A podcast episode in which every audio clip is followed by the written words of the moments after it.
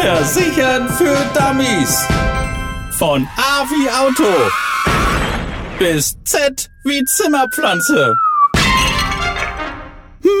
Und das ist schon Folge 6 von Versichern für Dummies. Und diesmal haben wir eine Frage von Stefanie Schmidt. Sie wohnt in Dresden, ist 20 Jahre alt und für sie beginnt ein neuer Lebensabschnitt, denn sie steht kurz vor ihrem Studium. Mathe und Chemie für Lehramt am Gymnasium ist ja schon schwer genug. Es wartet aber noch einiges mehr auf sie. Der Umzug in eine neue Stadt, die erste eigene Wohnung und auch damit mehr Freiheit und Unabhängigkeit. Das alles bringt aber auch einige Verpflichtungen mit, damit der Start ins eigene Leben für sie gut wird und worauf sie sich vorbereiten muss. Darüber sprechen wir mit Matthias Schenk von der Nürnberger Versicherung. Hallo. Grüße Sie.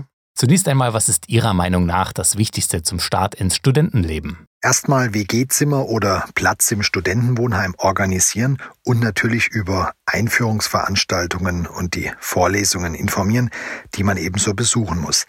Neben den Geschichten für die Uni ist es aber auch wichtig, einige sonstige Sachen zu organisieren, gerade wenn man frisch von zu Hause auszieht. Eine Absicherung ist da sehr wichtig, deswegen lieber gleich an die ersten eigenen Versicherungen denken. Welche Versicherungen sind denn dringend notwendig? Auf jeden Fall brauchen Studierende eine Krankenversicherung. Die ist Pflicht. Sonst können sich Studierende gar nicht erst einschreiben.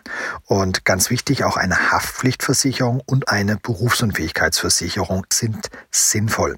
Hausrat- oder Unfallversicherung sind nicht unbedingt notwendig. Worauf muss ich bei der Krankenversicherung achten? Bis 25 sind Studierende noch bei ihren Eltern versichert. Wer allerdings mehr als 450 Euro im Monat dazu verdient, muss sich selbst versichern.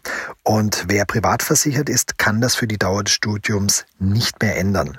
Studierende ab 25 sind verpflichtet, sich in der studentischen Krankenversicherung der gesetzlichen zu versichern bis zum Abschluss des 14. Fachsemesters, längstens jedoch bis zur Vollendung des 30. Lebensjahres. Das kostet dann etwa 90 Euro im Monat. Was mache ich denn, wenn ich zum Beispiel in der Referatsgruppe versehentlich meinen Kaffee über den Laptop meines Kommilitonen kippe? Oder im Chemiepraktikum den Kittel meiner Nachbarin anzünde. Die private Haftpflichtversicherung deckt sowohl Sach- als auch Personenschäden ab. Solche Fahrlässigkeiten können sehr schnell teuer werden und hier sollten Studierende darauf achten, dass die Mindestversicherungssumme 5 Millionen Euro nicht unterschreitet.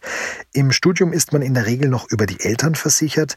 Die Altersgrenze liegt meist bei 25 Jahren, aber Achtung bei längeren Pausen zwischen Schule und Uni kann der Versicherungsschutz durch die Eltern verloren gehen. Und nach Ende der ersten Berufsausbildung braucht in der Regel also fast jeder eine eigene Haftpflichtversicherung. Was passiert, wenn ich ernsthaft krank werde oder einen schweren Unfall habe? Auch Studierende sollten schon eine Berufsunfähigkeitsversicherung abschließen, denn sollte während der Studienzeit der Fall der Fälle eintreten, gibt es vom Staat in der Regel noch keine Leistung. Doch wer mit einer Absicherung früh einsteigt, kann oft auf niedrige Beiträge hoffen. Das hat eben auch damit zu tun, dass junge Menschen meist noch nicht mit Erkrankungen vorbelastet sind. Der Auszug von zu Hause bedeutet ja auch immer rein in eine WG oder in eine eigene Wohnung. Brauchen Studierende da eine Hausratsversicherung? Hier muss man sich den Einzelfall anschauen. Oft greift ja bei Studierenden noch die Hausratversicherung der Eltern. Ist das aber nicht der Fall, gilt es schlicht zu prüfen, wie wertvoll die Möbel in der Studenten-WG sind und ob es sich lohnt, diese zu versichern. Informationen gibt es bei den Verbraucherzentralen oder natürlich auch direkt bei jedem Versicherer. Matthias Schenk von der Nürnberger Versicherung. Vielen Dank. Ja, ich danke Ihnen. Also der Start ins Studienleben will gut geplant sein, damit es keine bösen Überraschungen gibt. Wenn ihr euch nochmal informieren wollt, gibt es mehr Infos im Netz unter nürnberger.de.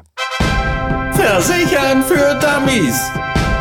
Von A wie Auto bis Z wie Zimmerpflanze. Jeden Montag neu. Alle Folgen und weitere Podcasts bei Podnews und allen wichtigen Podcast-Portalen.